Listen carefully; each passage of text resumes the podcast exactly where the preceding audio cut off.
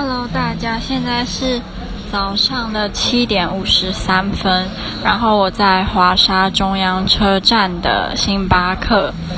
嗯，我先提一下搭火车的感感觉好了。我是搭凌晨一点零三分，然后五点五十到华沙。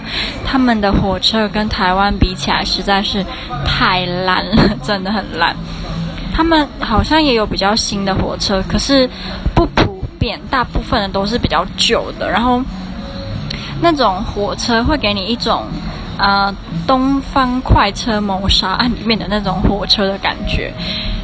呃，波兰、东欧他们有一种很流行的火车是那种卧铺的，就是可以睡，因为他们常常会有长途的，你可能是环环东欧啊，或者是什么，所以就会有那种卧铺式。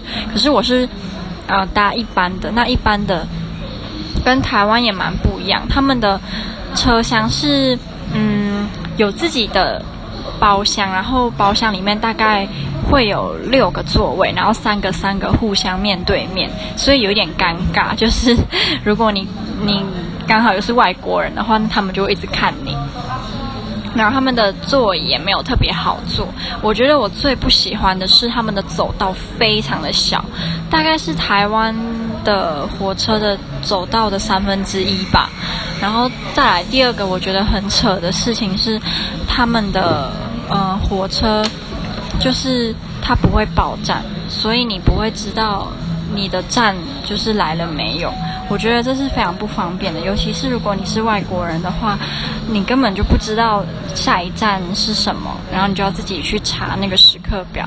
我的朋友他有帮我查时刻表，所以我就要自己算。但是因为是从凌晨一点到凌晨五点五十，所以就有点麻烦，你就不能好好的休息，然后在睡觉的时候也会就是睡得不太舒服。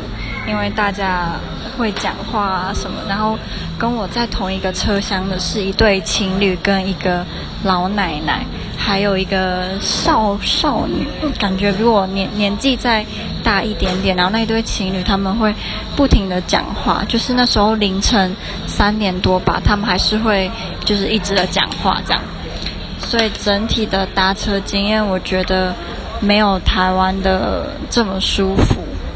然后再来就是他们的车站，我觉得他们的车站跟台湾的车站比起来也是旧很多。然后虽然有很多商店，不过整体而言没有给人家很干净，然后也没有给人家首都的感觉。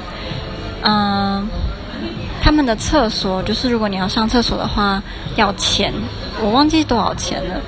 再再来就是他们有可以洗澡，就是车站可以洗澡，可是洗一次要六欧元，所以大概是四百多台币吗？又是不对不对，三百多台币。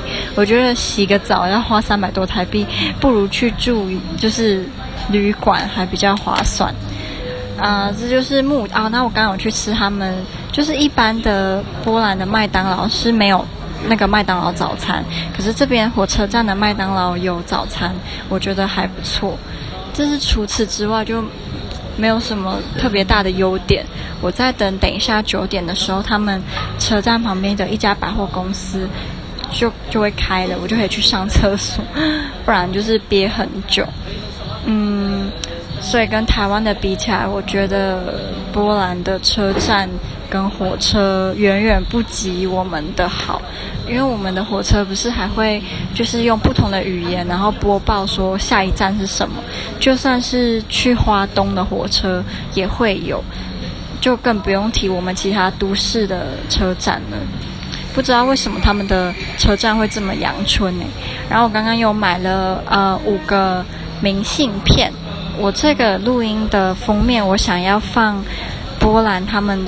就算是国徽吧，所以你现在看到的那个就是波兰的国徽。